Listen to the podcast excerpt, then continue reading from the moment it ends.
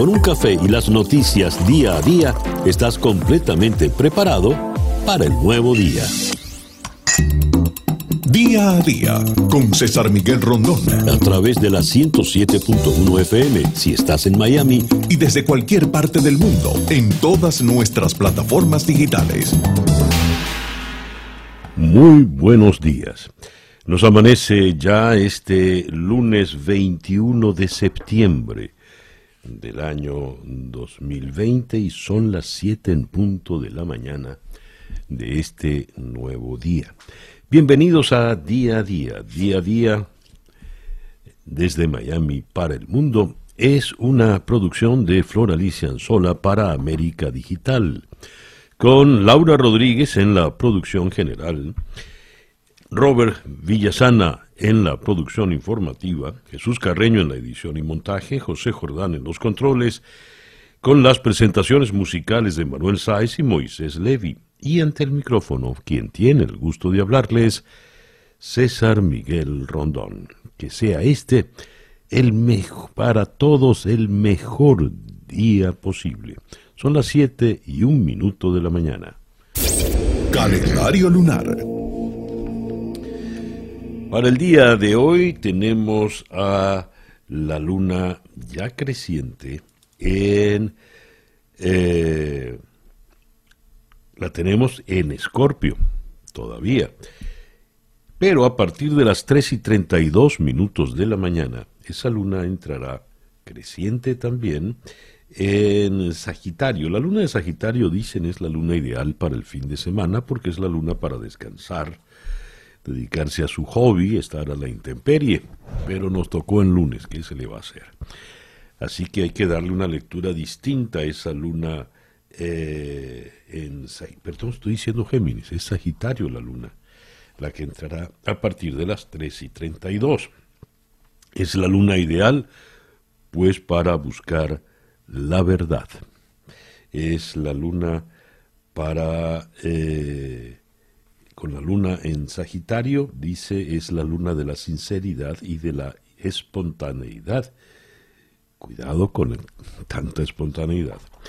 De manera pues que tenemos en este momento luna creciente en Escorpio, la luna para arrancar de raíz todo aquello que nos sirva, y luego a las 3 y 32 minutos de la tarde esa luna entrará creciente en Sagitario, Sol en Virgo, cuando nos amanece este lunes 21 de septiembre del año 2020.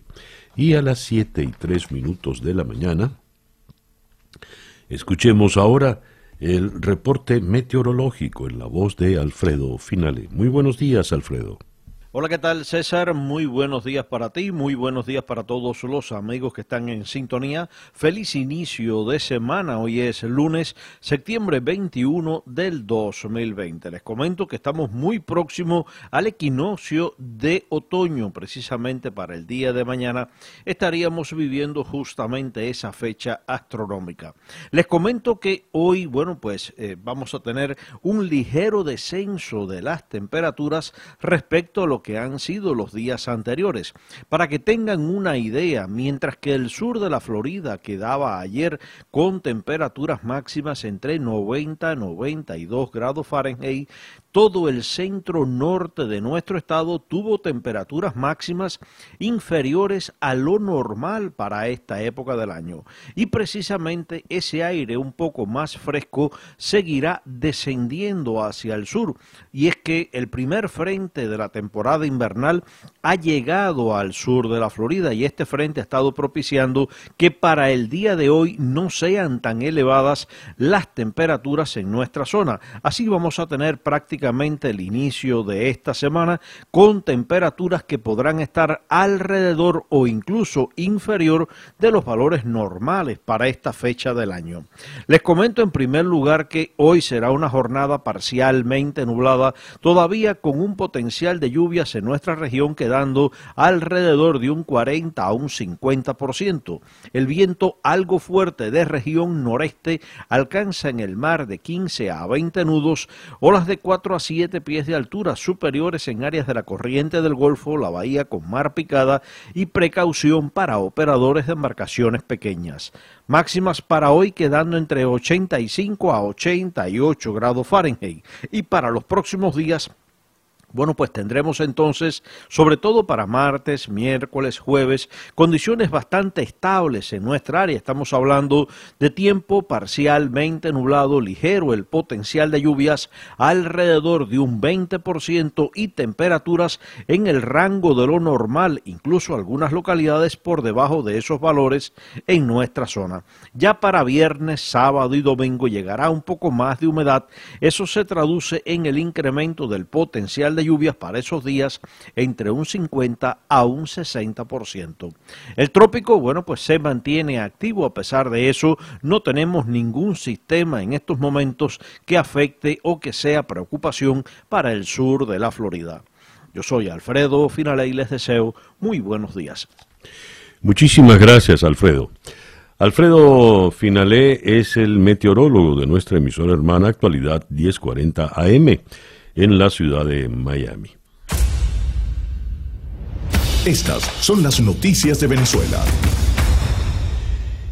Abrimos la primera página del diario El Universal en la ciudad de Caracas. El Consejo Nacional Electoral analiza medidas sanitarias para el 6 de diciembre y avanza en las auditorías. Ese es su gran titular para el día de hoy.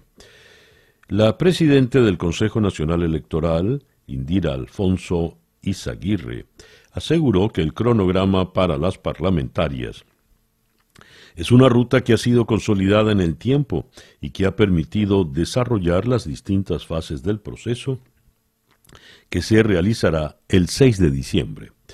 Sobre las auditorías, explicó que participarán rectores, partidos políticos, y el acompañamiento internacional integrado por instituciones que tienen experticia para que den fe de cada uno de los procesos. Al lado de esta información tenemos el buque Manuela Sainz atenderá suministro de gasolina para Caracas. Despacha su carga al terminal de Carenero en el estado Miranda. La embarcación, con una carga de 100.000 barriles de gasolina, está en despacho, según informó el director ejecutivo de la Federación Unitaria de Trabajadores Petroleros, Eudis Girot. Señaló además que del combustible de 91 octanos, 80.000 barriles serán descargados en la ciudad de Guatire y 20.000 irán a Puerto La Cruz. Destacó que abastecer a la capital del país ha sido una prioridad para el gobierno venezolano en medio de la ya prolongada crisis por escasez de gasolina. Girot explicó que actualmente en Cardón se estima estar refinando entre 10 a 15 miles de barriles por día. Aquí hay un, aquí hay un, error en la redacción porque la cifra no está precisa. Eh, un crudo muy liviano que se extrae mar adentro y que requiere menos procesos. Bueno, aquí hay una redacción un poco rara y no se entiende. Lamento no haberlo revisado antes. Por otra parte, tenemos acá, investigan incursión de las FARC en Apure. Al menos 19 fallecidos fue el resultado de un operativo de la Fuerza Armada Nacional Bolivariana que enfrentó a presuntos integrantes del bloque 10 de las FARC que ingresaron al país. Con relación a esta información, tenemos un despacho de eh, Associated Press. Cuatro militares venezolanos fallecieron en acciones para desarticular tres campamentos irregulares en el estado Apure limítrofe con Colombia, donde operan presuntas bandas colombianas dedicadas al secuestro, extorsión y tráfico de drogas, según anunciaron las autoridades castrenses de Venezuela ayer domingo. El ministro de Defensa venezolano, general en jefe Vladimir Padrino López, indicó en un comunicado divulgado en su cuenta de Twitter que las acciones se realizaron la víspera en los sectores Tres Esquinas, Mata de Bambú y Las Palmitas, del municipio José Antonio Páez, a unos 800 kilómetros al suroeste de la capital, Caracas. Durante la operación murieron el primer teniente Augusto David Linares, el teniente Miguel Mora García, el sargento mayor de primera Gabriel Alexander Pérez Silva y el, sargento segundo Reiber David Chirinos Reyes, según dijo el ministro. Dice que detuvieron cinco terroristas a quienes se les incautó cinco fusiles de asalto, tres pistolas automáticas, abundantes cartuchos de diferente calibre, uniformes camuflados, equipos audiovisuales, audiovisuales y de telefonía, entre ocho pertrechos. Dice Padrino López que estos grupos armados provienen de territorio colombiano donde se desplazan con absoluta impunidad y la aquiescencia del gobierno y de las fuerzas militares de ese país. Esta es una información muy, muy extraña, muy particular porque si bien el diario del régimen, el Universal, dice que eran integrantes de las FARC, eso es un contrasentido, porque el gobierno de Venezuela abiertamente a UPA protege, le da santuario a la disidencia de las FARC. Iván Márquez está en Caracas, Santrich, en fin. Eh, no sé si en Caracas, pero en todo caso está en territorio eh, venezolana. Eh, y como sabemos, como nos está comentando aquí algún amigo, eh, no es que están en Apure, que llegaron hasta las claritas en el estado Bolívar, elementos del ELN, elementos mm, subversivos de todo carácter, de toda índole. Entonces, ¿contra quién se enfrentaron en realidad? ¿Quiénes asesinaron a estos militares venezolanos? La palabra de Padrino López evidentemente no tiene ya ningún valor. Luego del informe de Naciones Unidas, Padrino López, Maduro, eh, eh, el Reverol y Diosdado Cabello, no solo no tienen credibilidad alguna, sino que son catalogados ya, pueden ser catalogados como, como asesinos porque el documento de Naciones Unidas lo que nos dice es que ellos fueron los que dieron órdenes directas para eh, el proceso de torturas, muertes en las cárceles venezolanas a todos los detenidos eh, políticos. El eh, secretario general, perdón, el secretario de Estado Mike Pompeo estuvo eh, de visita en países fronterizos con Venezuela y consolidó finalmente en la última visita con Iván Duque en escala en Bogotá el carácter de amenaza para la subregión eh, de la presencia de Nicolás Maduro en el poder en Venezuela. A lo cual ya sabemos, hay que recordar que eh, Maduro declaró, y vestido esto sí, una suerte de disfraz militar, porque era gorra militar con los laureles del comandante en jefe y una especie de camisa beige, que puede ser un tono militar o no, era una especie de disfraz en definitiva. Pero allí él acusó que el señor Pompeo lo que quería era una guerra contra Venezuela. En fin. El reloj indica que en este momento ya son las 7 y 17 minutos de la mañana. Capicúa. Noticias de Latinoamérica. Eh, aterriza en Colombia el primer vuelo internacional tras las restricciones por el COVID-19. Alberto Barrera. En un comunicado, Spirit Airlines dijo que reanudaría los vuelos sin escalas desde el Aeropuerto Internacional Fort Lauderdale Hollywood en Florida, con un vuelo al Aeropuerto Internacional Rafael Núñez de Cartagena el sábado y agregó que la aerolínea también reanudará los vuelos a Bogotá, Medellín, Cali desde Fort Lauderdale a partir del día de hoy, lunes 21. Abren sus aeropuertos, pues en Colombia. La tenemos en Lima el presidente de Acción Popular, Mesías Guevara, cuestionó la decisión del vocero alterno de la bancada congresal de su partido, Ricardo Burga, y los otros legisladores que votaron a favor de admitir la moción de vacancia contra el presidente Martín Vizcarra. A través de su cuenta de Twitter, el también gobernador regional de Cajamarca aseguró que estos parlamentarios tendrán que responder ante la militancia de Acción Popular. Además, les acusó de sepultar las posibilidades electorales de esta agrupación para el 2021.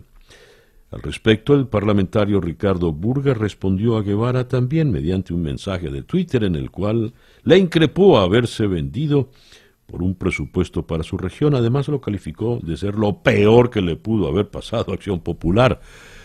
Esto creo que le supone un respiro a el presidente Vizcarra en medio de sus dificultades con el Parlamento peruano. En el Paraguay, eh, el, presidente, el vicepresidente Hugo Velázquez lanzó un mensaje de firmeza frente a la guerrilla del Ejército del Pueblo Paraguayo, EPP, que tiene secuestrado todavía a la fecha de hoy al antiguo vicepresidente Oscar Denis, apostando por seguirla combatiendo hasta, el, hasta conseguir su aniquilación total.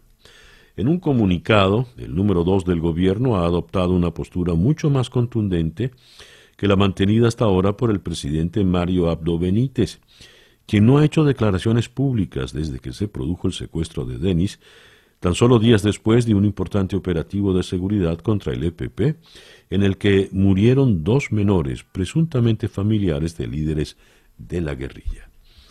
El presidente de México, Andrés Manuel López Obrador, aseguró que se garantizará la libertad de manifestación y no se molestará a los integrantes de Frena, que es Frena Frente Nacional Anti-AMLO, que mantienen un plantón en Ciudad de México y pidió a sus dirigentes, a los meros meros, según decir de López Obrador, a que se queden a dormir en el plantón y no se vayan a hoteles.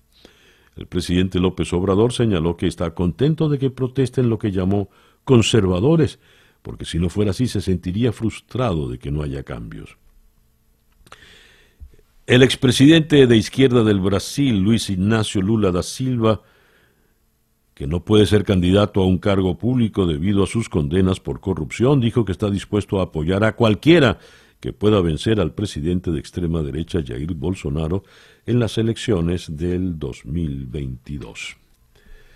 Por su parte, otro expresidente de izquierdas en América Latina, Evo Morales, promete vacunas gratis contra el coronavirus si gana las elecciones el MAS. ¿Y por qué no dice que vienen las, vacunas gratis igual? Es decir, si, si él no gana, ¿qué importa? Pues no van vacunas gratis porque no votaron por mí. Eh, en Chile, Mañalich y las muertes por la pandemia dice, no me siento responsable. El exministro de Salud, Jaime Mañalich, remarcó que la acusación constitucional en su contra que presentaron parlamentarios del Frente Amplio no es más que un esfuerzo por destruir el legado del presidente Sebastián Piñera. En su primera entrevista desde el 13 de junio, cuando renunció al Ministerio de Salud, otorgada al diario El Mercurio, Mercurio insistió en que la acusación constitucional obedece a un tema político general que es que evidentemente hay una oposición a la que le interesa manchar cualquier gestión que haya habido en el gobierno del presidente Piñera. En eh, Quito, el eh, canciller ecuatoriano Luis Gallegos dijo, con relación al COVID-19, si no salimos todos, no sale nadie. Así se expresó el canciller Gallegos sobre la pandemia del coronavirus al hablar de la importancia de la solidaridad y la cooperación, aspectos en los que su nación insistirá durante la Asamblea General de Naciones Unidas en esta semana. Para el titular de la diplomacia ecuatoriana, el COVID-19 es la mayor crisis internacional contemporánea, con impactos de dimensiones no concebibles hasta hace pocos meses en diversos aspectos, entre ellos el sanitario y el económico. En Lima, el diario El Comercio, a propósito de la pandemia, el Perú registra el 3,3% de todas las muertes. Hay un fallecido por cada 1.040 connacionales en promedio. Este índice es mayor que el de víctimas mortales por cólera y gripe de la AH1N1. Especialistas piden respetar normas y no relajar medidas sanitarias, pese al descenso de cifra de personas que pierden la vida cada día. En política, el 62% de los peruanos no simpatiza con ningún partido. Y en Buenos Aires, el Clarín hoy nos titula Debate interno en la Corte sobre cómo frenar la ofensiva de Cristina. El tribunal tiene en el día de mañana una nueva reunión de análisis. Si bien eh, no sabe cuál es la, no se sabe cuál es la posición de cada uno de los cinco ministros, hay diferencias acerca de cómo resolver la situación de los jueces Bruglia, Bertuzzi y Castelli, que fueron removidos por el oficialismo en el Senado por presión de la vicepresidenta. Una de las vías podría ser aceptar el per, saltum pedido por los magistrados, otra esperar a que la Cámara de en lo contencioso federal decida. Y el Universal de Ciudad de México en su primera página de hoy la pandemia en Ciudad de México se encuentra estancada. El número de contagios por coronavirus no ha disminuido, pero tampoco las cifras de hospitalizaciones, afirma la secretaria de Salud Capitalina, Oliva López Arellano. Estas las noticias de la América Latina, cuando el reloj indica que son las 7 y 25 minutos de la mañana. Escuchas día a día con César Miguel Rondón. Nuestra agenda para el día de hoy, lunes 21 de septiembre, vamos a comenzar en Washington con el doctor Emilio Viano de la American University of Washington para tocar el tema de la vacante dejada por la juez Ruth Bader Ginsburg, quien falleció a los 87 años, mientras el expresidente Clinton, Obama, buena parte de los republicanos piden esperar al nuevo presidente para cubrir esa vacante, Donald Trump urge que esa vacante sea llenada de inmediato. Ya la propia juez eh, Ginsburg había manifestado su deseo de que tras su muerte se esperase la designación del nuevo presidente. Ni siquiera respetar la voluntad, la última voluntad de una persona tan importante como la juez Ruth Ginsburg. De Washington vamos a ir a la ciudad de Ginebra, donde está eh, María Alejandra Aristigueta, quien fuera embajadora del gobierno interino en, eh, en Suiza. Ella es experta defensora de derechos humanos, es internacionalista y conoció muy de cerca cómo se fue forjando y consolidando la investigación sobre, de Derechos Humanos por parte de esta Comisión eh, de Naciones Unidas. Vamos con ella a conversar sobre esta investigación y las implicaciones que tiene. De la ciudad de Ginebra vamos a ir a la Ciudad de México para conversar con el periodista Juan Carlos Aguirre. Según López Obrador, México está saliendo ya del túnel, pero eh, ciertamente está saliendo del túnel. Lo último que habíamos leído en el Excelsior, el titular de hoy, es que la situación por el COVID está estancada en la capital. ¿Progresará? No sabemos. Y eh, de la Ciudad de México vamos a ir a la ciudad de Olivos, en, eh, en, la provincia de Buenos Aires. Argentina cumplió seis meses desde la imposición de medidas de aislamiento social para hacer frente a la pandemia, con una situación epidemiológica aún no controlada y un duro costo para su ya golpeada economía. Vamos a abordar la situación económica total, eh, social en la Argentina con Roberto Kachanowski, economista y profesor. De Buenos Aires vamos a Caracas, donde eh, vamos a conversar con el abogado experto en cuestiones internacionales y editor de Analítica, Emilio Figueredo. Vamos a conversar con el doctor Figueredo sobre la gira reciente del secretario de Estado Mike Pompeo en países vecinos de Venezuela, que se buscó con esa gira y que se puede lograr definitivamente con esa gira. Y vamos a cerrar nuestra agenda del día de hoy. De Caracas vamos a ir a Ciudad de Panamá, donde está el doctor Eduardo Ortega Barría, especialista en enfermedades infecciosas. La Organización Mundial de la Salud ha avisado que está aumentando la probabilidad de que nuevos virus animales afecten a las personas debido a la industrialización y a la reducción de los espacios silvestres.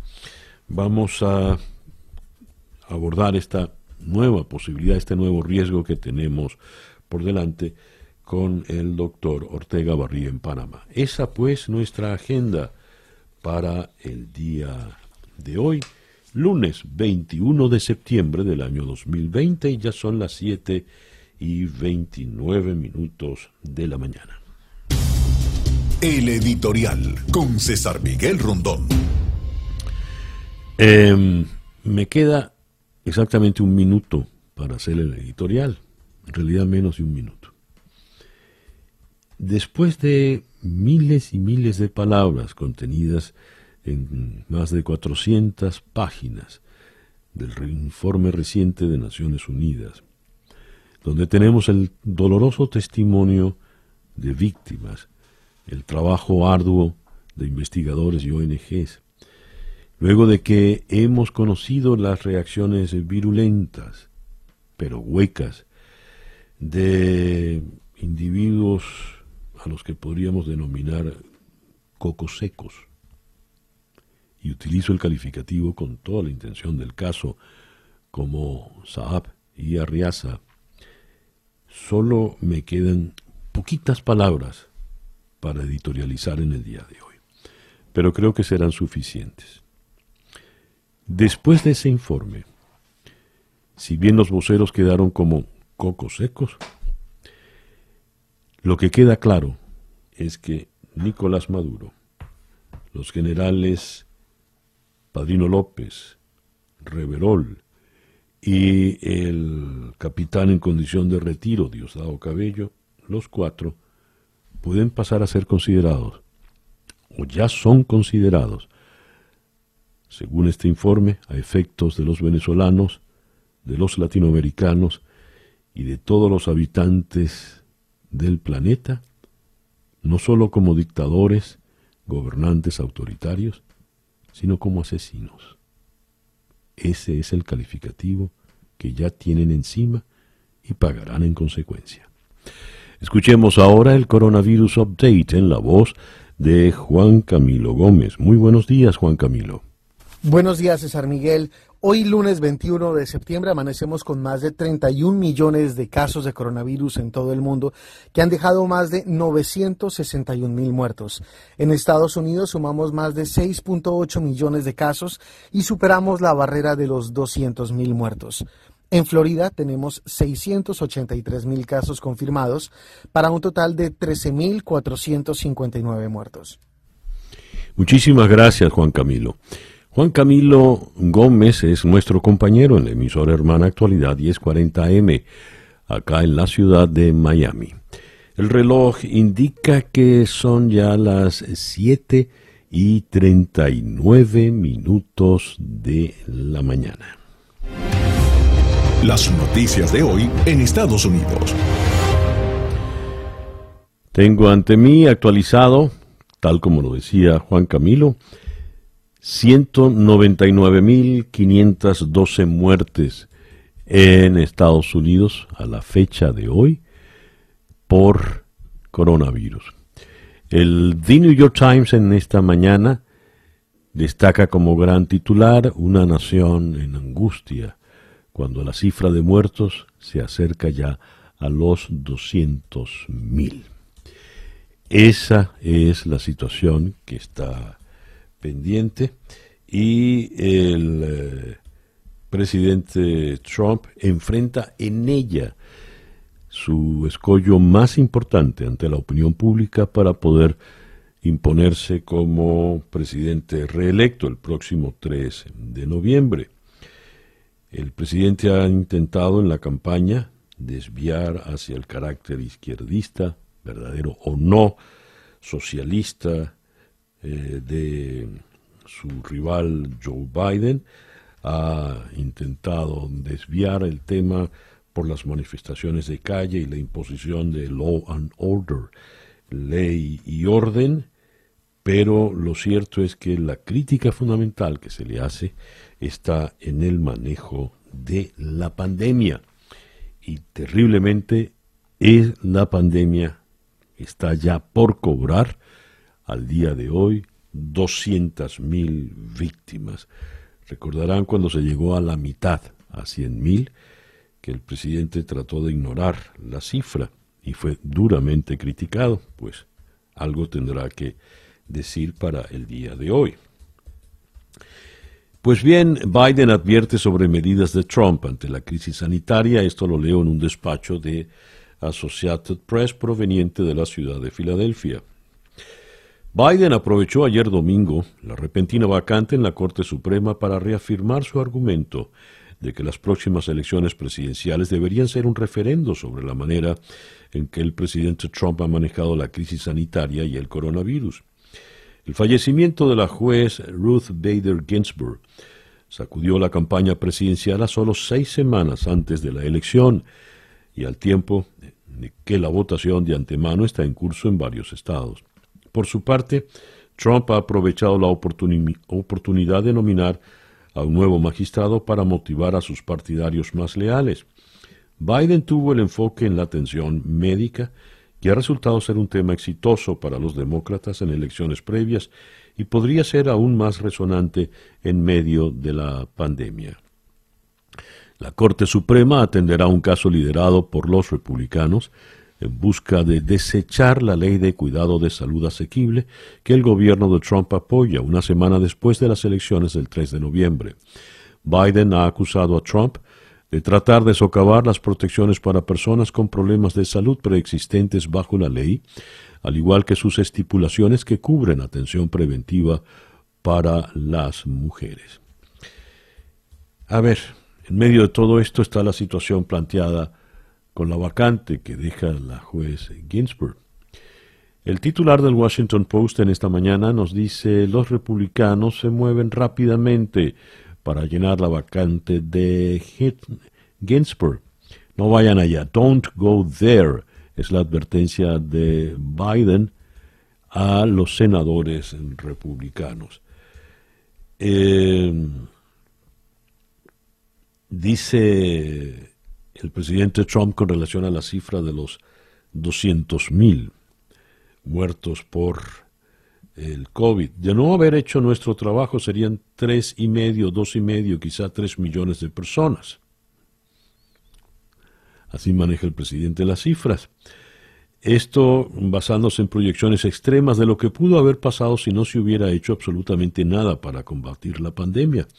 Hemos hecho un trabajo fenomenal en cuanto al COVID-19. Lo cierto es que ha podido ser mucho menos que 200.000 víctimas mortales. Eh, por ejemplo, Brasil eh, está en 136.000, la India en 87.000, México en 73.000, hablando de países por demás populosos, tanto o más que los mismos Estados Unidos. Pero así van las cosas. Por lo pronto, en un, en eh, eh, discurso, eh, el señor en Carolina del Norte, el sábado en la noche, el presidente, con sus seguidores coreando, con sus seguidores coreando, llena esa banca, en alusión a la silla en la Corte Suprema de la juez Ginsburg, dijo que colocaría allí a una mujer muy talentosa y muy brillante. Dijo no saber todavía quién era la mujer talentosa y brillante, pero qué sería. Ganamos una elección y esas son las consecuencias, dijo el, el presidente, quien es el más interesado, pues, en que esa silla sea ocupada cuanto antes. Así pues, las cosas en mm, la política norteamericana, cuando iniciamos una nueva semana que reduce los días que nos separan del 3 de noviembre. Son las 7 y 46 minutos de la mañana acá en Día a Día. La información del mundo día a día.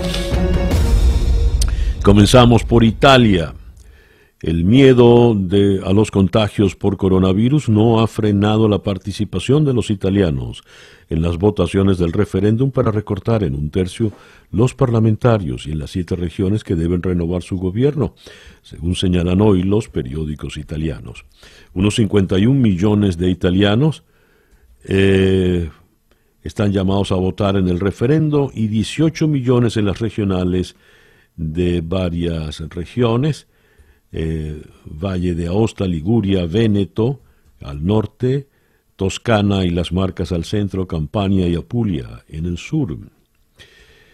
En Minsk, los bielorrusos protagonizaron otro fin de semana de protestas contra el presidente Lukashenko, pese al recrudecimiento de la represión policial y las amenazas de persecución judicial para la oposición y sus simpatizantes. Ante la cruenta represión, el Consejo de Derechos Humanos de Naciones Unidas aprobó el pasado viernes una resolución que pide al gobierno de Lukashenko poner fin a la violencia contra los manifestantes, así como el cese de las detenciones arbitrarias con motivaciones políticas. En Berlín, eh, la protesta convocada por Pro Asil y otros grupos de defensa de derechos humanos exige al gobierno alemán que no bloquee la entrada de extranjeros a los que las administraciones regionales y locales ya han manifestado su disposición a acoger. En el comunicado, ProAsil ha recordado en el Día Internacional de la Infancia la miseria que padecen niños jóvenes en los campamentos griegos. La organización reclamó además la inmediata finalización de las prácticas ilegales de devolución en caliente del gobierno griego. Hablando de griegos, Turquía podría retomar el diálogo con Grecia, pero advierte contra las sanciones de la Unión Europea. Los dos países, miembros de la OTAN y sus vecinos, se han visto envueltos en una amarga disputa sobre la extensión de sus plataformas continentales en el Mediterráneo Oriental. Las tensiones estallaron el mes pasado cuando Turquía envió un barco para buscar gas y petróleo en aguas que se disputan ambos estados. Eh, Pierre Persson, número dos de la República en marcha, el partido de Macron en Francia ha hecho pública su dimisión a través de una entrevista concedida al vespertino Le Monde, en la que afirma el partido del presidente no puede afrontar la nueva etapa que se abre con muchas incertidumbres. A juicio del número dos, dimitido, el partido presidencial es víctima de una crisis larvada de cierto calado. En su forma actual, el partido del presidente no permite vivir y expresarse a sus muy distintas sensibilidades ni aportar ideas nuevas cuando la crisis sanitaria, económica y social exige a gritos una renovación imposible o el partido cambia o camina hacia una crisis mayor. Es una cita eh, textual. En la República Checa, eh, dimite el ministro de Sanidad, me voy para crear espacio en la adopción de medidas de lucha contra el COVID, dijo Adam Vojtek, eh, ex ministro de Sanidad de la República Checa. Reconoce que no ha sido efectivo su manejo de la pandemia. Y otro paciente en ensayos de la vacuna AstraZeneca sufre un trastorno neurológico. La vacuna contra el COVID-19 es la que más posibilidades tiene de ser efectiva y de nuevo ha visto pausada la fase 3. Hace dos semanas, eh, la farmacéutica ya había anunciado la suspensión de la tercera fase de los ensayos debido a que un paciente británico sufrió una reacción sospechosa, mielitis transversa. Y ahora la vuelve a suspender por otro paciente. Y el Reino Unido, ya que estamos hablando de británicos, asegura que está ante el pico de la curva de la segunda ola del coronavirus. La gente se ha relajado en verano, pero es el momento en el que todo el mundo debe volver y retomar las normas. Así ha reconocido que las autoridades estudian posibles confinamientos para Londres. Si todo el mundo cumple las normas, podremos evitar un confinamiento nacional, dijo el ministro de Sanidad, Matt eh, Hancock. Y la India superó los 5.400.000 casos de COVID-19. Cerramos en el Medio Oriente. Pese al confinamiento, miles de israelíes salen a pedir la dimisión de Netanyahu en Jerusalén, en una nueva edición de las protestas semanales que llevan ya más de cuatro meses y que persisten a pesar del confinamiento que rige eh, desde el pasado viernes en el país. ¿Qué se hace con la vacante de la señora Ginsburg, la juez Ginsburg? Ella misma manifestó su última voluntad, que mi vacante sea llenada después del mes de noviembre cuando haya un nuevo presidente o ratificado el mismo en la Casa Blanca. Pero el presidente Trump quiere llenar esa vacante ya. ¿Qué puede ocurrir? ¿Cuán grave es la situación? Consultemos la opinión del doctor Emilio Viano, investigador de la American University en la ciudad de Washington. Doctor Viano, muy buenos días. Gracias por atendernos. Muy buenos días. Gracias por invitarme. Doctor Viano, ¿cuán grave es la situación planteada tras la muerte de la juez Ginsburg? Bueno, la muerte de la juez Ginsburg eh, subraya todo lo que está en juego en estas elecciones. Para Trump eh, fue una bendición, digamos la verdad, porque le brinda una excelente oportunidad de alejar el foco de su mala gestión de la crisis sanitaria. Ya estamos para tener más de 200 mil americanos fallecidos y de recordar a los votantes conservadores porque es importante que haya un republicano en la Casa Blanca. Él lo tiene que hacer porque hay votantes conservadores que están listos a rechazar a Trump. Le gusta más, digamos, la forma más serena de Biden que la estridencia de Trump. A ver, la juez Ginsburg manifestó su voluntad que por favor la vacante sea llenada después de noviembre es, ese deseo eh, es mm, de alguna manera mandatorio, es vinculante o sencillamente se puede ignorar ese deseo, que es lo que está planteando el presidente Trump. Es, sencillamente un deseo. Eh, ella no, no tenía ninguna autoridad de postergar la nominación y el voto sobre su sucesor.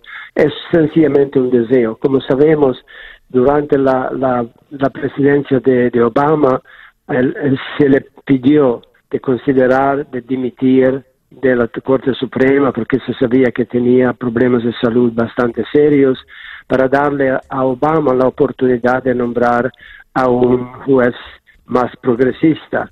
Pero ella se rehusó y claro, fue su decisión. Y desafortunadamente falleció a pocos días de las elecciones Así que ahora le está brindando a Trump una, una oportunidad excelente. También para Biden, naturalmente, porque le ofrece un argumento para movilizar al electorado joven y de izquierda eh, muestra muy poco entusiasmo con su candidatura, recordándole también porque es importante que mande un demócrata en la Casa Blanca y no un republicano. Doctor Viano, ¿cuán importante fue la doctora Ginsburg. ¿Cuál es la vigencia de su legado, de su mensaje eh, de lucha por igualdad de, género, por la equidad, en un momento tan polarizado en Estados Unidos? Bueno, claramente eh, fue muy, muy importante, particularmente en lo que se refiere a la igualdad de género, eh, para empezar porque las mujeres, como sabemos, han sido discriminadas en, muchos sectores de la vida de los Estados Unidos, particularmente el, ámbito profesional, ganancias por su trabajo, eh, control sobre su cuerpo, eh, posibilidad de tener propiedad, eh, también todo lo que se refiere al matrimonio, etcétera. ella influyó mucho sobre decisiones que reafirmaron la igualdad de los géneros, lo que habría hecho una enmienda constitucional de muchos años atrás que nunca fue aprobada por los estados de los Estados Unidos, lo que nos demuestra cómo el país es conservador. La llamada Equal Rights Amendment, la enmienda para los derechos iguales, digamos, nunca fue aprobada eh, por todos los estados que eran necesarios para que se transformase en parte de la Constitución. Además, e, ella trabajó mucho con con, sus decisiones eh, exitosas o de disensión de lo que los otros decidieron sobre eh, la, cuestión del aborto y también sobre cuestiones de igualdad racial y más de todo por lo que se refiere al matrimonio gay. Así que mm. claramente no era una Benjamina de los conservadores y es eso lo que Trump quiere explotar, que tenemos que aprovechar de la situación para que no haya otro, otro West como Ginsburg. Esa es la postura del presidente. Doctor Viano, muchísimas gracias por concedernos estos minutos en la mañana de hoy. Es siempre un placer. Muy buenos días.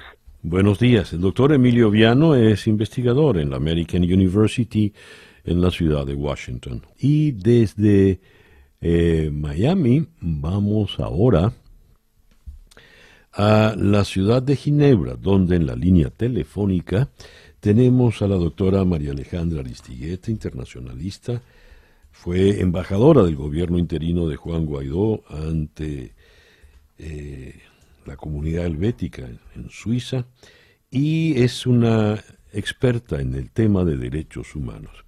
María Alejandra, muchísimas gracias por atendernos en la mañana de hoy. Muy buenas tardes para ti. Buenos días, César Miguel. Muchas gracias a ti por tenerme con ustedes hoy. María Alejandra, has declarado recientemente en efecto Cocuyo sobre el informe de la semana pasada de Naciones Unidas sobre Derechos Humanos. Me llama la atención eh, algunas precisiones que haces. Por ejemplo, dices, los informes anteriores eran para levantar la voz, para decir esto que está pasando en Venezuela es sumamente preocupante y debe parar. En cambio, desde su origen, la misión, esta que llevó adelante este informe, tenía un objetivo muy claro, identificar a los responsables de violaciones y crímenes para adelantar camino a que rindan cuentas en un futuro. Pues bien, ya tenemos los nombres de esos máximos responsables. Eh, sin ir más lejos, el pasado fin de semana el ABC de Madrid publicaba un artículo donde el título ya era elocuente. Maduro puede ser enjuiciado por terceros países como Pinochet por crímenes de lesa humanidad. Desde esta perspectiva me gustaría tu opinión, María Alejandra. ¿Quiénes son estos responsables directos y qué puede pasarles? Bueno, hay una lista, hay una lista completa en el informe. El informe eh, habla de, Maduro, habla de Reverol, habla de Vladimir Padrino y habla además de mandos medios y tiene una lista de personas que fueron señaladas como perpetradores. Entonces, eh, hay dos caminos jurídicos que se abren en este momento. El camino de la Corte Penal Internacional, que es un camino que deben llevar los estados, eh, los estados que quieran hacer llegar este informe que además tiene un nivel muy, muy elevado porque es una comisión independiente del mismo organismo de Naciones, de la misma familia de Naciones Unidas, ese es un camino. Y el otro camino es el camino de la justicia universal, que fue eh, lo que sucedió en el caso de Pinochet, que fue apresado basándose en los principios de la justicia universal que aplica cada uno de los países. A ver, el, el venezolano que lee este tipo de cosas, que es un venezolano hoy por hoy eh, bastante eh, exhausto ya, sobre todo afectivamente, anímicamente, que ha visto tanta opinión internacional, que ha confiado en tantas cosas, puede decir, pero allí están mandando y seguirán tranquilitos y es como les resbala, pues. Eh, si algo les ha caracterizado a Maduro, Cabello, eh, Padrino, Reverol y demás, es la indolencia total. Un, un torturador, un, asesino es por definición un indolente. ¿Qué le podemos decir a ese venezolano? Estoy de acuerdo con tu apreciación y es una, además ha sido un desafío, lo hemos oído y, leído eh, durante el fin de semana las declaraciones de Arreaza son para desafiar diciendo este, aquí estamos y no nos importa lo que está pasando, lo seguiremos haciendo. Es verdad. Y la justicia tarda y bueno, a veces tarda mucho en llegar, sobre todo cuando se trata de la Corte Penal Internacional. Pero es que yo creo que la vía alternativa a la, vía jurídica, que es larga, es también la vía política. Y yo estoy segura, eh, no lo puedo, saber, no tengo los elementos de haber participado allí como lo estuve en el pasado, pero yo estoy segura de que se están moviendo ciertos hilos muy calladamente. Y esto lo digo en base a, por ejemplo, lo que dijo Antonio Guterres, el secretario general de Naciones Unidas, dijo, tome en serio este informe. Al decir serio este informe, es que ya se está movilizando algo allá adentro, dentro del sistema propio de Naciones Unidas, quiero decir. Dada tu experiencia en ese escenario precisamente, eh, cuando dices algo se está moviendo, ¿podría ser un poquito más precisa, María Alejandra? Y no quiero eh, quebrantar ningún ninguna, no quiero levantar ninguna incomodidad en ti al preguntarte esto, ¿no? No, lo que no quiero tampoco es que, este, que piensen que es o una especulación o que estoy este, dando una información eh, falsa, pero en la base de mi experiencia y lo que yo he visto a través de los años, eh, pues puedo, puedo decir con toda certeza que el sistema de Naciones Unidas tiene mecanismos eh, el Departamento de, Asuntos Políticos, por ejemplo, de Naciones Unidas, que es un brazo de Guterres, eh, está normalmente desarrollando, eh, articulando eh, este tipo de, acciones para tratar de eh, modificar situaciones en el mundo entero. O sea, no es solamente en Venezuela, es en el mundo entero donde existen conflictos armados, es donde hay guerras civiles, y en el caso de Venezuela, por supuesto, porque han estado eh, viendo la evolución de esto desde hace muchos años. Ahora bien, del otro lado está en Naciones Unidas Ginebra, está el trabajo que ha ido desarrollando Michelle Bachelet, la alta comisionada. Em, no sé si, si, te has dado cuenta, pero el tono de ella ha bajado y yo no dudo que el tono de ella ha bajado en, en la búsqueda de un acercamiento mientras el tono de ella baja, el tono de, la, esta misión independiente eh, mantiene el mismo nivel y el mismo rigor que tenían los informes anteriores. Entonces, la lectura que yo le doy a eso es que ella también, por su parte, ha estado buscando ciertos acercamientos para promover la protección de los derechos humanos a través de eh, pues este, este acercamiento que ella está haciendo y promover la protección los acerca a ellos al Estado de Derecho y al acercarlos a ellos al Estado de Derecho, pues los acerca entonces a temas que están relacionados con, por ejemplo, un proceso electoral, por ejemplo, una salida de esta situación de crisis y este estancamiento. Entonces, no te puedo decir que eso es así que está pasando porque solamente estoy analizando el contexto que tengo por delante, eh, pero yo sí estoy muy más esperanzada y yo sí creo que se aceleran los tiempos, que este informe acelera los tiempos. Bueno, me sumo a, tus esperanzas, María Alejandra. Una última pregunta. Como eh, esto en definitiva está disparado hacia la Corte Penal Internacional y, y aquí ha jugado un rol fundamental la fiscal Benzuda, eh, ¿qué ha ocurrido con ella recientemente?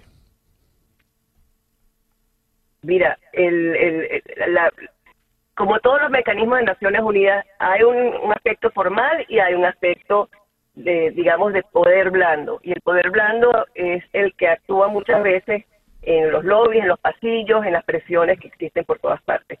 Eh, los Estados Unidos están presionando muy fuertemente, imponiéndole sanciones a ella, pero por detrás hay otros países, y está sobre todo la, eh, la Unión Europea y los países del Grupo Internacional de Contacto, que han estado buscando vías alternas. Y de la misma manera como te hice el análisis anterior, pues mi análisis en este caso es que también ella está en este momento en el centro de las presiones, para que avance, ella, este, el, el, um, el, estamos en, una parte, en la un informe preliminar, o sea, en el análisis del informe preliminar de la Fiscalía de la, de la Corte Penal Internacional. Eh, allí hay cuatro etapas, entiendo que estamos en la segunda etapa. Pues no dudo que estén acelerando para que este, para que este informe que acaba de salir no retrase más las cosas y para que todo lo contrario acelere el proceso. vamos a vamos a tener eh, a, monitorear las cosas. Yo no creo que vaya a ser de la noche a la mañana. Probablemente eh, los tiempos que todos tenemos enfrente son el 6 de diciembre o eh, un poquito más allá. Pero si monitoreamos, tú vas a ver que se van a ir dando cosas que nos van a ir dando la clave. Muy bien. María Alejandra, muchísimas gracias por concedernos estos minutos en la mañana de hoy. A ti, César Miquel, siempre a la orden. Muchísimas gracias a ti. María Alejandra Aristigueta, internacionalista, fue embajadora del gobierno interino en eh, eh, Suiza y nos habló eh, desde la ciudad de Ginebra. 8 y 16 minutos de la mañana acá en Día a Día desde Miami para el mundo. Día a día con César Miguel Rondón. Y desde la ciudad de Miami vamos ahora a la ciudad de México. Decenas de opositores al presidente Andrés Manuel López Obrador instalaron un plantón en una céntrica avenida de Ciudad de México para protestar contra el manejo del mandatario de la pandemia del COVID-19. Eh, esto lo estoy leyendo en Infobae. La manifestación había intentado llegar el sábado al Zócalo en Ciudad de México. Sin embargo, la policía local les impidió el paso, por lo que decidieron pasar la noche en una avenida cercana en tiendas de campaña. Fuera AMLO. La información más eh, reciente que hemos eh, leído al respecto fue la respuesta del presidente López Obrador, quien les dijo que nada va a molestar a los integrantes de este Frente Nacional Anti-AMLO, FRENA, con 3A. ¿Qué ha pasado con este frente? ¿Qué ha, ¿Qué ha, pasado con este plantón? En la línea telefónica desde Ciudad de México está el corresponsal de CGTN en español, Juan Carlos Aguirre. Juan Carlos, muy buenos días. César Miguel, muy buenos días. Gracias por atendernos, Juan Carlos. ¿Cómo amanece en la situación hoy, lunes 21, allá en Ciudad de México? Bien, pues una mañana bastante lluviosa como todo el día de ayer y que ha contribuido tal vez un poco a que la manifestación del grupo Frena, que es el Frente Nacional Anti-AMLO, pues haya prosperado. Y, eh, ellos querían llegar desde ayer a las zonas del Zócalo Capitalino, en el centro de la ciudad, frente al Palacio Nacional, pero esto fue eh, imposibilitado por las autoridades policiales. Vale la pena destacar que cuando hay manifestaciones que son eh, de tipo social, que son de los 43 desaparecidos, que son manifestaciones que reclaman eh, X cosas, pues pueden llegar hasta el Zócalo e incluso hacen plantones, y hay plantones frente al Zócalo. Pero ahora que se trata de una manifestación contra Andrés Manuel López Obrador directamente, una manifestación netamente política, pues se les ha impedido el paso y ellos optaron entonces por montar un campamento en, zonas cercanas al centro de la ciudad, específicamente frente al Palacio de Bellas Artes, en la Avenida Juárez, que es donde empieza la calzada de Madero, que de ahí en adelante pues es solamente paso peatonal y pues les prohibieron el paso por allí y llegar al Zócalo. El presidente, además de lo que tú bien comentas, también ha dicho que bueno, esto tal vez es una manera de tratar de desprestigiar un poco las manifestaciones, que espera que se queden allí todo el tiempo que quieran, que si no se manifestaran, pues para él sería un poco molesto o traumático, ya que eso representaría que el gobierno de López Obrador no está haciendo nada y que no se están realizando cambios. Esto porque para el presidente mexicano todas las manifestaciones que se hacen en contra de su administración obedecen directamente a políticos o a representaciones conservadoras, fifís, como las llama ellos, que en Venezuela pues serían manifestaciones, digamos, citrinas. Entonces, él las llama fifí y que si no se estuviera haciendo nada al respecto, pues sería una manifestación, eh, o mejor dicho, si no se estuvieran haciendo manifestaciones, pues el gobierno no estaría representando un cambio, pero como sus movimientos políticos, económicos y sociales afectan a los conservadores, afectan a la vieja política, pues entonces está contento de que se hagan este tipo de, de protestas contra su gobierno y que asegura no se hará nada al respecto para impedirla, pero bueno, están esperando que se les dé el paso entonces hacia la zona del Zócalo. Lo que sí ha llamado la atención es que muchas de estas carpas que se han montado en la zona central, como te lo decía, pues están vacías. Entonces, eh, de unas 3.000 personas que se calculaba aproximadamente que había de manifestación, pues, o de manifestantes, lo que se ha dicho ahora es que no hay más de 60 personas y que el resto de las carpas están obstruyendo el paso, pero no hay una manifestación real se espera que hoy, ya como día laboral, pues esta manifestación eh, termine en las próximas horas. Insisto, esto también forma parte de ese discurso del sector oficial para intentar eh, apocar las manifestaciones que se vienen haciendo por parte de unas 67 organizaciones aproximadamente que son las que forman el Grupo Frena. Ya. De manera tal, porque eso era lo que quería preguntarte antes de que me revelaras que las carpas están vacías. Eh, ¿Este es un movimiento realmente de impacto o obedece a una estrategia de algún grupo político solamente? Pues fíjate que ellos vienen haciendo manifestaciones todos los fines de semana. La diferencia con, lo que se está viviendo ahora es que antes pues eran caravanas por diferentes zonas de la ciudad y ahí aprovechaban para decir que eran fifís. ¿Por qué? Porque eran carros de lujo, eran carros del año, no eran protestas eh, de la gente del pueblo, digámoslo así, si queremos tomar parte del discurso del gobierno contra esta manifestación. Pues a lo visual, pues tiene parte de razón. Si son movimientos de impacto, si son movimientos fuertes, pues en cuanto a números son 67, pero si son 67 grupos, el gobierno también y parte de la oposición se pregunta si son tan grandes, pues dónde están, ¿no? Es lo que lo que llama la atención. Hay que recordar que el gobierno de AMLO, a pesar de que ha tenido un bajón en su popularidad, este fue un gobierno que empezó con más del 70% de aceptación. Estamos hablando de un 78, de unos 78 puntos porcentuales.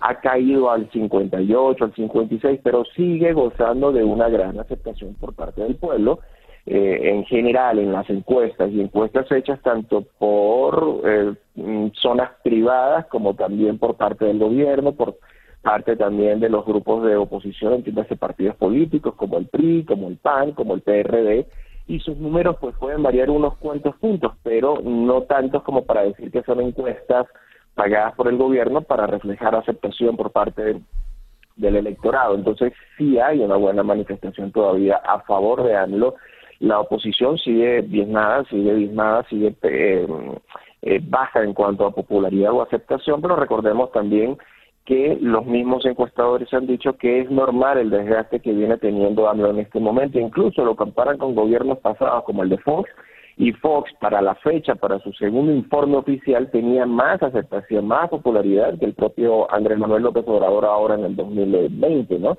pero todavía no se consiguen manifestaciones de calle, plantones fuertes, como incluso los que él pudo haber hecho en su momento de campaña o los que ha hecho eh, cuando estaba en contra de la administración de Felipe Calderón o con la de Fox, porque también hay que decir que AMLO, su campaña presidencial no fue tres meses, cinco meses, fue una campaña que, tiene, que tenía más de 12 años, después fue incluso eh, jefe de gobierno de la Ciudad de México. Entonces, hoy decir que la oposición mexicana tiene fuerza, que tiene impacto en las calles, pues no.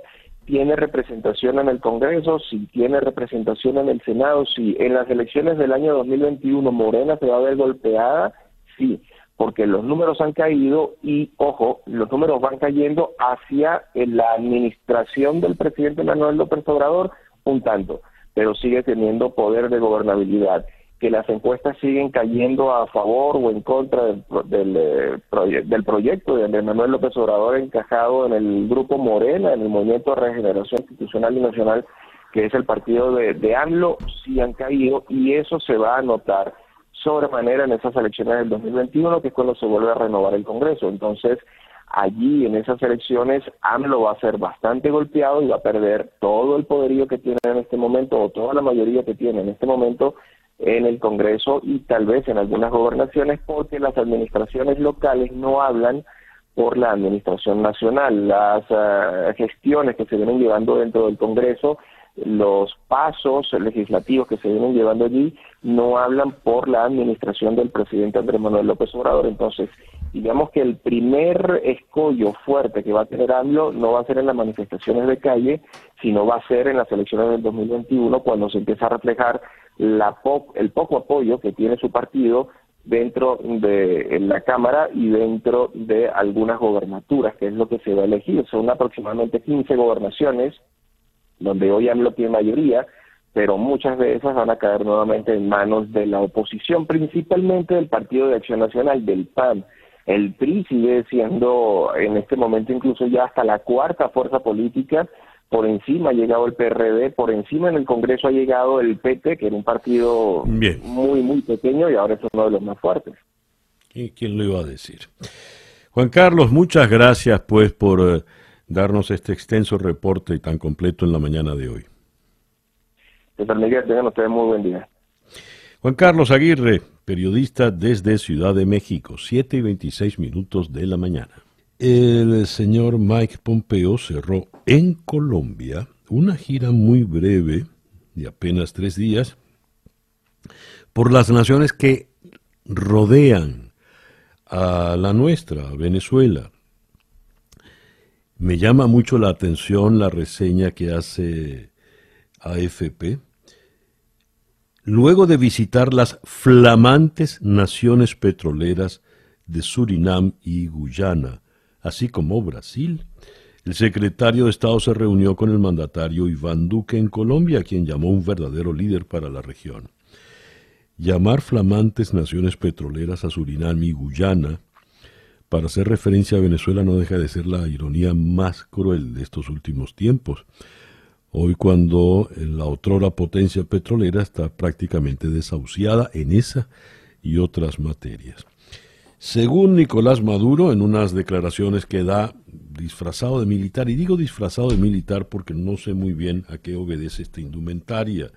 Es una chaqueta muy, muy fancy, muy, muy elegante, evidentemente costosa, de un tono beige algo militar, y una gorra del ejército con todos los laureles en la visera para indicar su condición de comandante en jefe. Pues bien, con esta indumentaria tan peculiar, este disfraz, eh, Maduro ha acusado al señor Pompeo de llamar a una guerra contra Venezuela.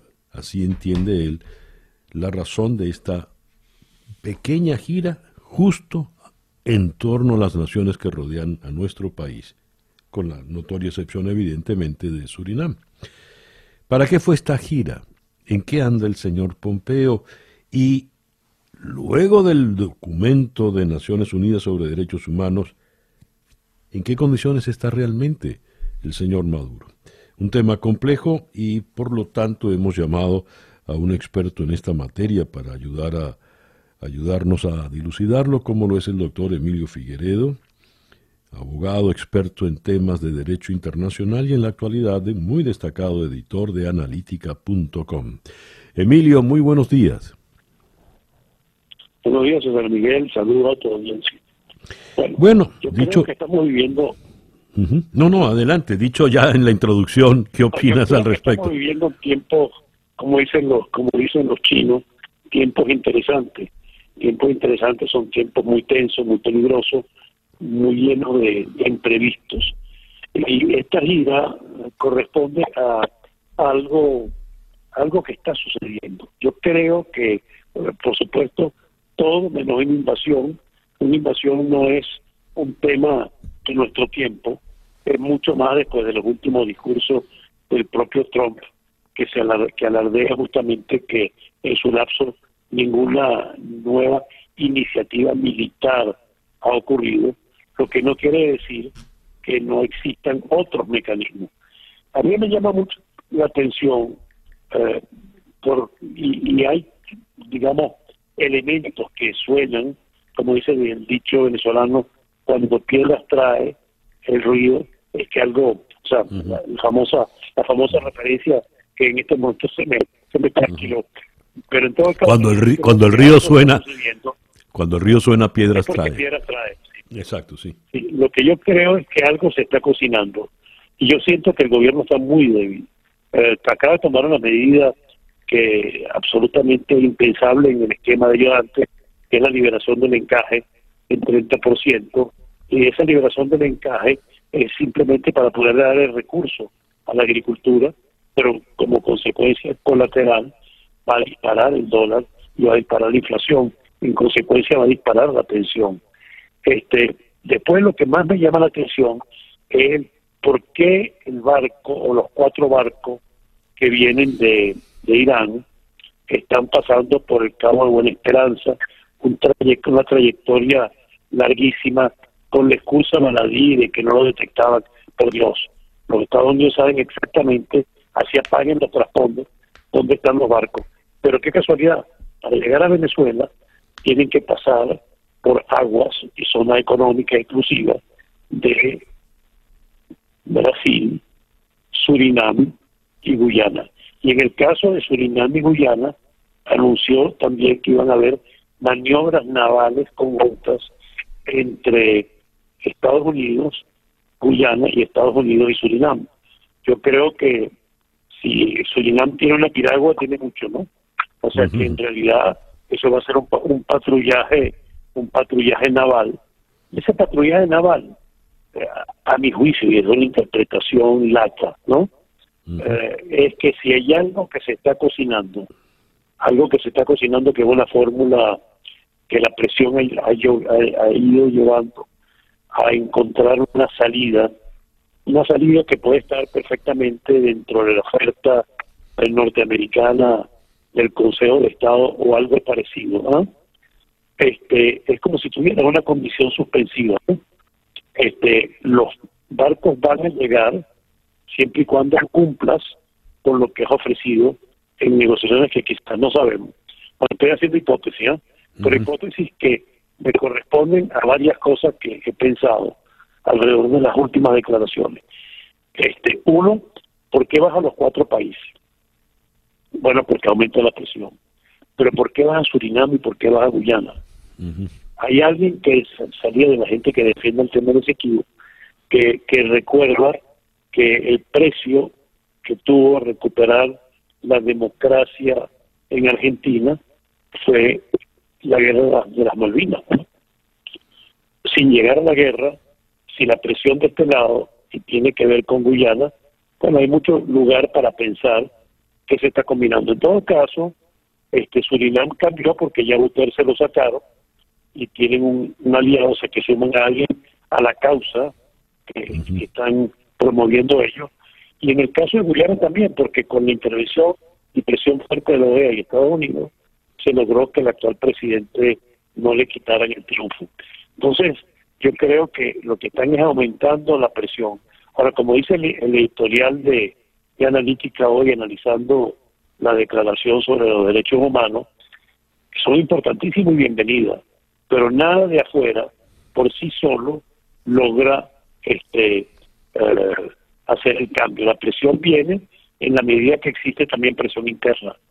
Y lo que hemos fallado por irresponsabilidad de algunos y por falta de visión de futuro de otros es que el acuerdo, el entendimiento de los venezolanos para derribar lo que yo llamo el muro de la dictadura. Yo siempre comparo esto con el muro de 1989 de Berlín. Este, la voluntad del pueblo, la voluntad de los líderes, la voluntad del colectivo es la que hace posible si, si, si tienes un propósito único. Si tienes múltiples propósitos, si tienes múltiples tácticas, si tienes múltiples visiones, pues nunca vas a concretarlo. Y además hay otro factor que hay que tomar en cuenta, que es que el muro no solamente se ataca desde afuera, sino que el muro está siendo atacado desde adentro. Vean simplemente eh, las declaraciones de, de Rafael Ramírez en Aporrea, cada día ataca con más fuerza y se está dirigiendo a quién? Al pueblo chavista, ¿no? Este está atacando a, Maduro abiertamente, pero también lo está haciendo Miguel, la izquierda radical ¿ah? de ellos, o sea, Tupamaro, Partido Comunista, etcétera, que están diciendo que se está transformando en un régimen plutocrático. Entonces, si tú tienes una fuerza que ataca de afuera, una de adentro, no tiene sentido aquello de, en vez de estar atacando entre nosotros, ¿por qué no unimos esfuerzos? Ah, no quiere decir que unimos propósito, pero ¿cuál es el objetivo común? El objetivo común es derribar el muro, y al derribar el muro se abre el camino para, para lo que es la transición, como fue en Alemania, ¿no? En Alemania hubo mucho apoyo externo porque lo que estaba pasando en muchos países, pero fueron al final de cuentas los alemanes del este los que lo derribaron. Sin duda, la, lo terrible en todo esto, quiero recordar una, una frase de, de un buen amigo, dicho en, en, otro momento, en otro tiempo, pero calca perfectamente a la actualidad. El régimen lo tiene todo en contra, menos la oposición.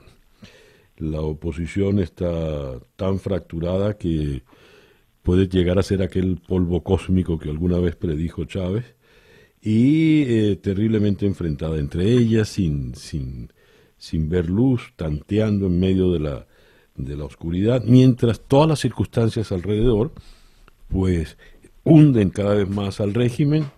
Maduro, luego del informe y los generales que le acompañan impunemente y el propio Cabello han quedado ya como, como criminales, torturadores, asesinos, ante la humanidad y por dicho nada menos que por Naciones Unidas. Siendo así, ¿será que el cuadro interno por nuestras propias negligencias va a terminar consolidando a Maduro a pesar de la tormenta? No, yo no lo creo. Yo creo que, que ya hemos visto ciertos pasos, ciertos cambios. Por ejemplo, eh, Antonio Ledesma, que era uno de los, de los factores, eh, se ha ido acercando falta María Corina, que María Corina tiene que entender que, que, hay que ponerse de acuerdo por lo menos en el primer escalón. O sea, yo creo que el problema es que no se puede resolver, y eso es un problema muy típico nuestro, ¿no? Que queremos resolver el 100%, no. Uno avanza por etapas y va siguiendo avanzando en otra. Pero es que el punto cardinal es aprovechar y derrumbar algo que está frágil. Este, los que se pasaron a la visita y que se pasaron a apoyar a, las elecciones, yo no considero que son opositores ya.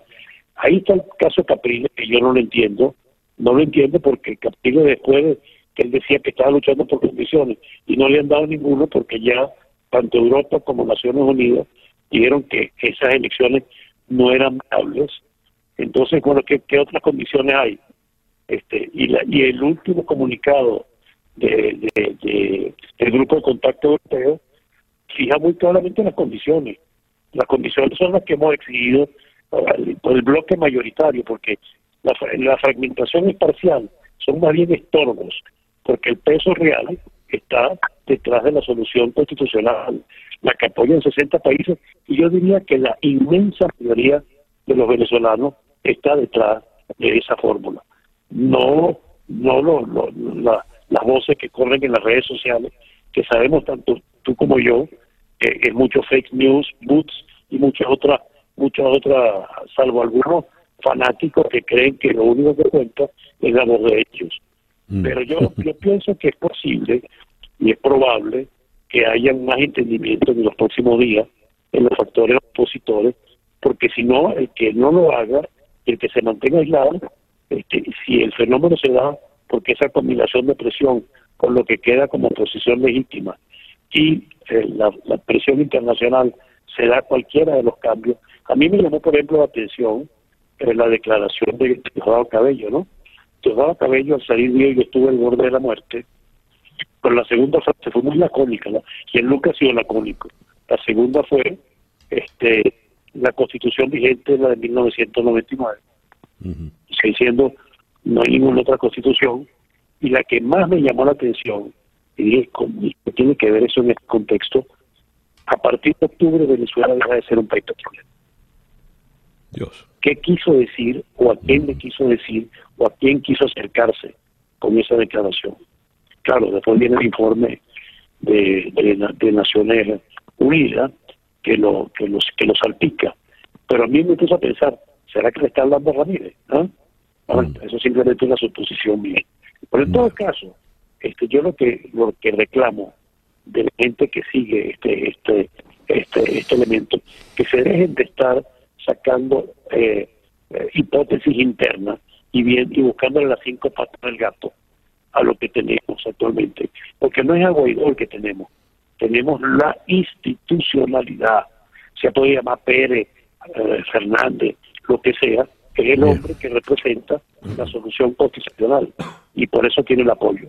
Y no sigamos viendo y le esperas al Olmo que, que por qué Guaidó no ha logrado tumbarlo. Y no lo hemos logrado nosotros, porque la desunión es lo que más nos ha afectado, eh, buscando soluciones de cualquier tipo y de muchas irrealistas, como dijo, como bien dijo Abrams. Entonces yo creo que en este momento estamos viendo una circunstancia quizás la más favorable que hemos tenido mucho tiempo y echemos una mirada al otro lado del muro.